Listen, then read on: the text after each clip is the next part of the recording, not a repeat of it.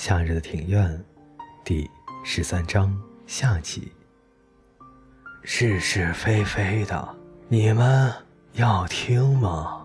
老祖母睁大了眼睛看着我们。我和山下以及河边，还有山田和松下，全都放下了筷子，并且将身体向前倾。隔壁桌的那些人应该听不到我们在说什么才对。我们家以前做的味增是这一代最有口碑的，可是为什么后来不做了呢？我接下来要告诉你们的故事，是我姐姐以前说给我听的。我这姐姐呀，死的好早好早。老祖母吸了一口气。如果这个动作是为了吸引我们的注意，那老祖母的目的就达到了。曾经有个女人在这个地方死了。哎，河边怪叫了一声，山下则像女孩子那样用手捂住了嘴巴。山田一副早胸有成竹的样子。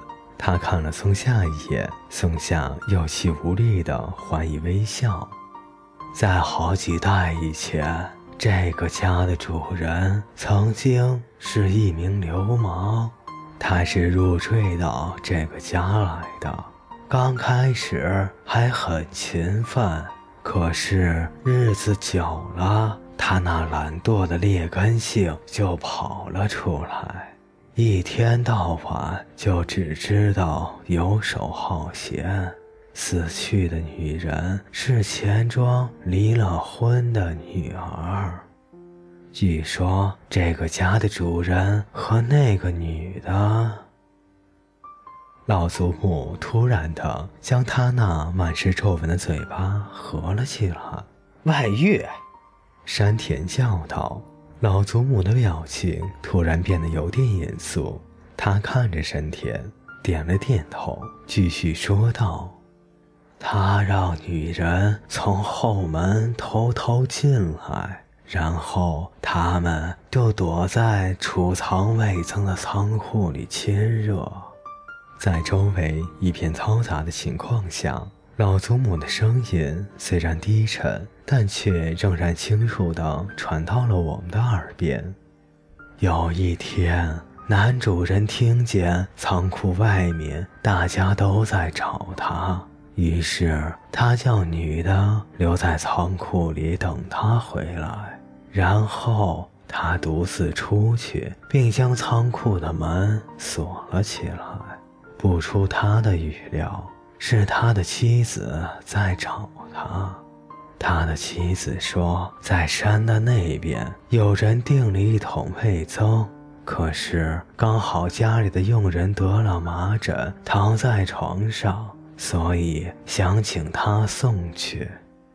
男主人无可奈何，就推着车准备将味增送过去。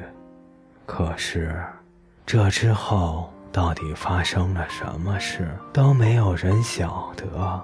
总之，他整个人连推车从悬崖跌落到海边的沿岸死了。河边冷笑了一下，说：“这都是搞外遇的后果。”老祖母闭上了眼睛，并点了点头。那样子看起来好像是一只很懂得沉思的又老又大的青蛙。据说它死得很惨，被带回来的尸体下腹全都是一些密密麻麻的伤痕。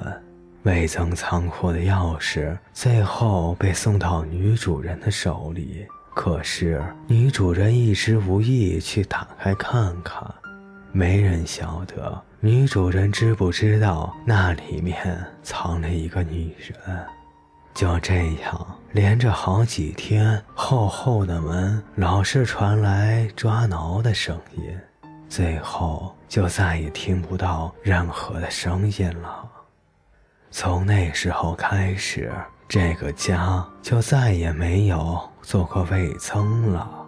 女主人把这里改成民宿，主要是因为钱庄的女儿突然消失以后，地方上开始有了一些谣传，而把这里改成旅馆，来的都是外地人，就不至于老是听到谣言了。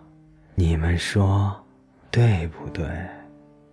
老祖母闭起嘴巴微笑，像是在征求我们的同意。他嘴边的皱纹因此被撑平了些，不过眼睛却也因此而没入更深的皱纹里。这样的表情变化，就好像是我看到的另一张习惯的脸。可是这个人却突然对我扯下那一张面具，令我看了毛骨悚然。整个工程都是由一个师傅独立完成的。房子盖好了以后，这名师傅就无缘无故的死了。他在死前喃喃地说道：“在魏宗的仓库里有个裸身的女士，她的头埋在魏宗里，就这样断了气，真可怜。”师傅最后一定是被吓疯了。他还说，因为那女人的头埋在味增里，所以头部一直都未见腐烂。即使是现在，这个家都还不准放置过多的味增，因为味增会很快的臭掉，或是长白点。一想到是那个女人在借魏增报仇，我们也都无话可说了。最不可思议的是，老祖母的话匣子里好像还有取之不尽、用之不完的话要说。她把背弓得圆圆的，然后像乌龟那样伸出布满皱纹的头，再翘起她的下巴，目不转睛地看着我们。我的姐姐还说，她曾经听过指甲抓门的声音。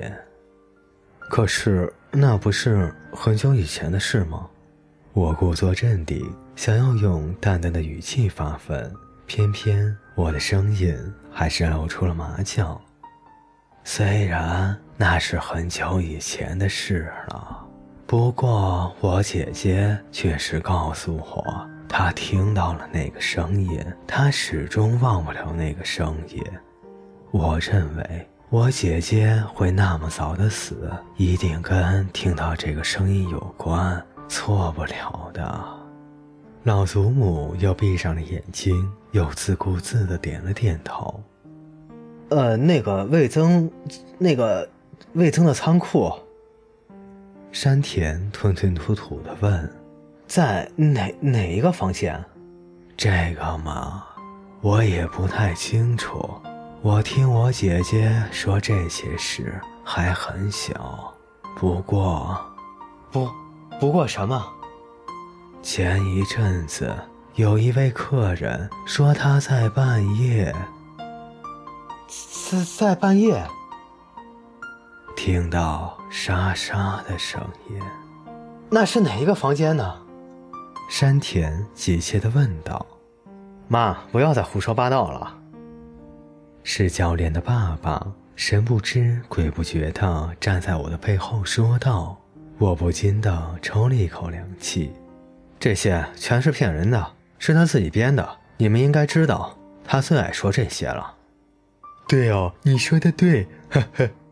山下总是大笑，可是他的笑声听起来很不自然。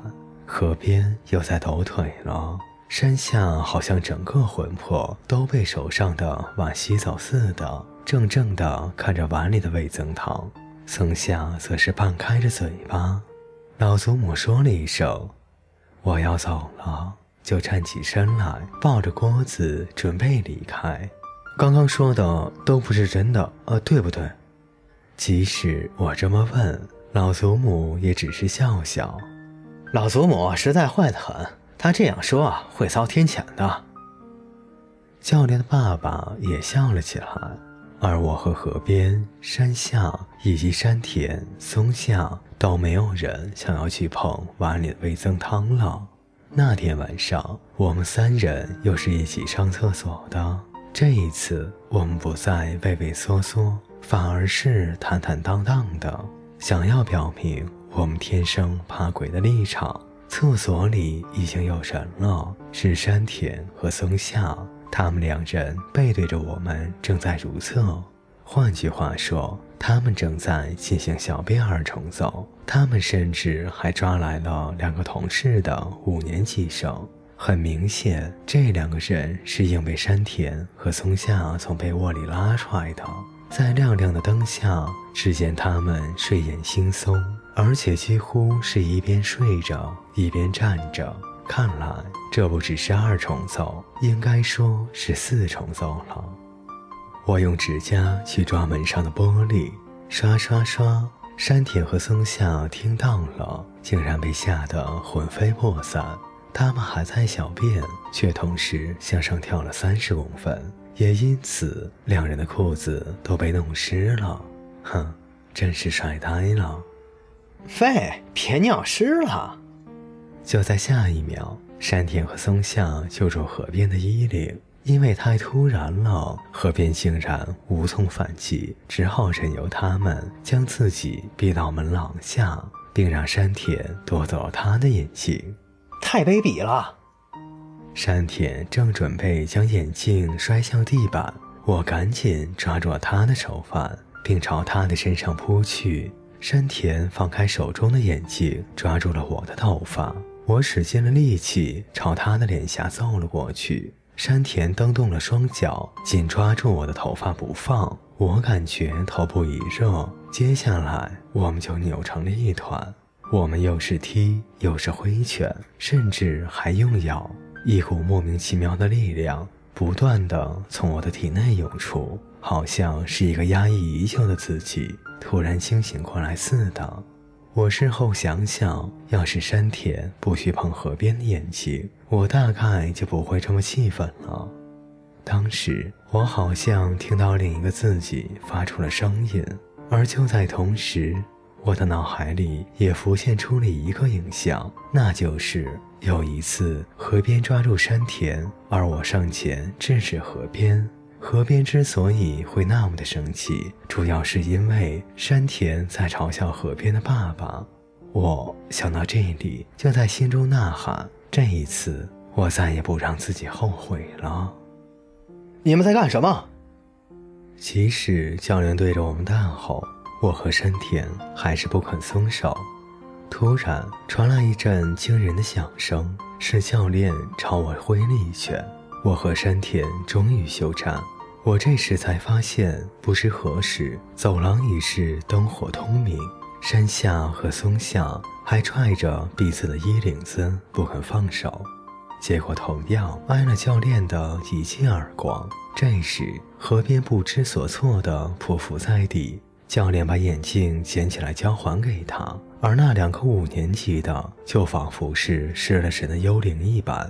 只知呆立一旁，山田还在流鼻血。看到他的睡衣皱皱巴巴的，我露出几分得意。不过低头一看，我发现我的扣子竟然全都掉光了。教练气得七窍生烟：“你们晓不晓得现在几点了？”时钟像是在回答问题似的，缓缓地敲了一下。那些从房间里探头出来看热闹的家伙都幸灾乐祸地笑了。不相干的人都去睡觉。那些人把头缩了回去。我的嘴唇好烫，我用手摸了一下，却没有什么感觉。穆沙，教练两眼瞪着我，我心有未甘，也回瞪了教练一眼。穆沙，去照照镜子，你看你的脸。我好不容易的站起身来。对着厕所的镜子一看，发现我的脸真是惨不忍睹，我的嘴巴肿得像腌渍过的鱼卵一样。接着，我们全被带到教练的房间里擦药，只要有破皮的地方，教练都为我们擦上双氧水。那种伤口被浸煮的感觉痛极了，所以当教练才轻碰一下松下的手腕处，松下就呜呜地哭了起来。结果又遭到教练的一记拳头伺候，我一边瞪着山田，一边紧咬牙关的忍耐着。由于鼻孔塞着脱脂棉的山田也不甘示弱的瞪着我。我看你们是因为白天的训练不够多才会这样吧？如果精力还这么旺盛的话，那就一起去打扫厕所吧。哎，山下河边，松下惊叫了起来。明明是木山大先动手的，山田，你太差劲了！我和山田几乎是同时叫了起来。住嘴！像打雷一样，在场的人都被吓坏了。连浴室也一起打扫，要扫得干干净净才可以去睡觉。听好，要干干净净。我一言不发地站了起来。大家应该知道，这种时候唯有干脆不耍手段的人才是赢家。各位听众朋友。本节故事就为您播讲到这里，感谢您的陪伴，我们下节再见。